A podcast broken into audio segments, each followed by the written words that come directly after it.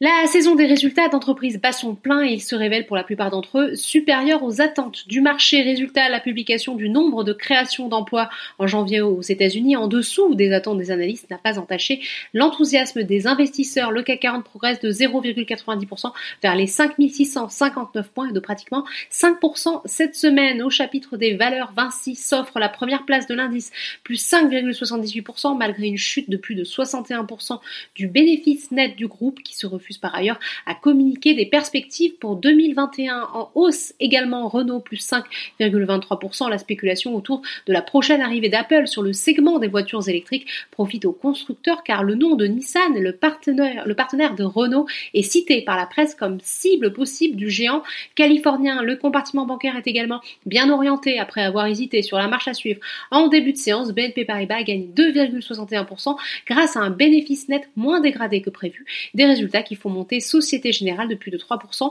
Crédit Agricole de 1,82%. À la hausse aussi, Sanofi plus 1,50%.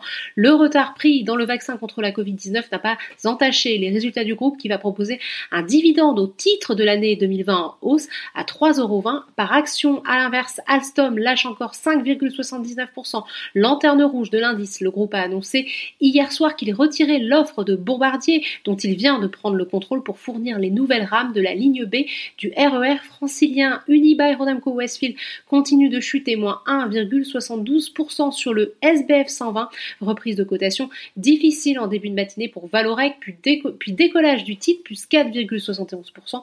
Pour rappel, le groupe a trouvé un accord avec ses principaux créanciers pour réduire sa dette qui se traduira par sa prise de contrôle par deux fonds d'investissement. Société Générale maintient par ailleurs sa recommandation conservée et son objectif de cours de 21,30€ sur le titre du parapétrolier. Accor et Fnac poursuivent leur rebond tandis que Forestia accuse une deuxième séance de baisse. Du côté de Wall Street, les avancées sur le plan de relance américain prennent le pas sur la légère déception sur l'emploi privé. Au moment de la clôture du marché parisien, les trois indices de la bourse de New York évoluent dans le vert. Voilà, c'est tout pour ce soir. N'oubliez pas, toute l'actualité économique et financière est sur Boursorama.